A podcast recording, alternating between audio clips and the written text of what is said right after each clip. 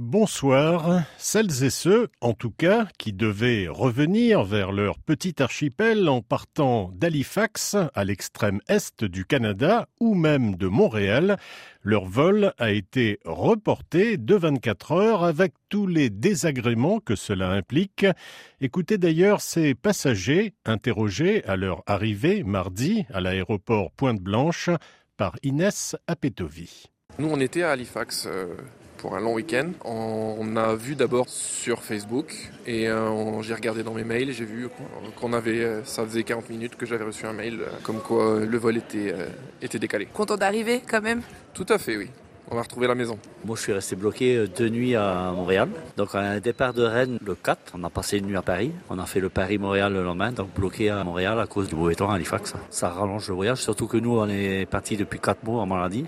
Donc euh, ça fait long, le retour ça fait très long. Il n'y a pas de prise en charge, euh, mis à part, il y a Canada qui nous a donné 60 dollars pour moi et ma femme pour les repas, mais autrement, nouveau hôtel, euh, rien du tout. Pour trouver un hôtel, quel a été votre premier réflexe? Alors le premier réflexe c'est se dire en arrivant à Montréal, on va prendre l'hôtel le plus proche, donc celui qui est à l'aéroport. Quand on est arrivé pour s'enregistrer, on vous annonce le prix, 504 dollars la nuit plus taxes. Donc vous dites non, c'est pas possible.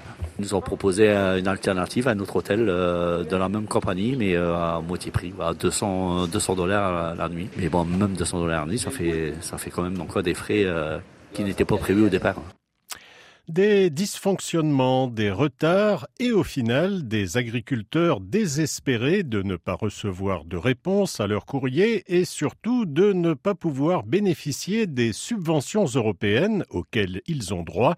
Le transfert de compétences en avril 2023 entre la direction de l'agriculture et la collectivité territoriale de la Guyane n'est pas encore tout à fait au point comme le reconnaît d'ailleurs bien volontiers Thibault Lechavega, troisième vice-président de la CTG délégué à l'Europe.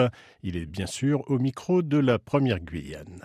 La réalité, c'est que les premiers dossiers nous sont arrivés à la CTG en avril. Il y a eu quatre mois de battements, de difficultés, où on n'a pas pu avancer. Et aujourd'hui, normalement, on aurait dû récupérer une partie des ressources humaines euh, euh, pour gérer ces dossiers et ça n'a pas été le cas. Nous avons récupéré un seul agent. Nous, ce qu'on a fait, c'est qu'on a déjà embauché deux personnes supplémentaires que l'État va nous, euh, va nous financer. C'est absolument pas suffisant. On va monter en capacité. On veut monter jusqu'à sept personnes supplémentaires parce qu'au total, c'est plus de 100 millions d'euros de dossiers qu'on a récupérés et avec certains avec des grosses difficultés. Et donc, il a fallu se plancher dedans. On a fait en sorte, justement, en raison de ces retards, de trouver des solutions d'urgence pour certains agriculteurs, c'est-à-dire de faire des avances. Il y a des agriculteurs qui ont eu des avances et aujourd'hui, dans les demandes de solde, effectivement, ça prend un peu plus de temps. Donc il faut regarder au cas par cas. Mais malheureusement, malheureusement, on fait avec les moyens du bord. On a euh, un énorme turnover. On n'a que 80 agents au total au PAE. On est au maximum de l'enveloppe. La CTG paye sur fonds propres des agents euh, euh, du pôle des affaires européennes. Donc on essaye de faire au mieux. Est-ce qu'on peut faire mieux? Oui. Et est-ce qu'on fera mieux? Bien évidemment.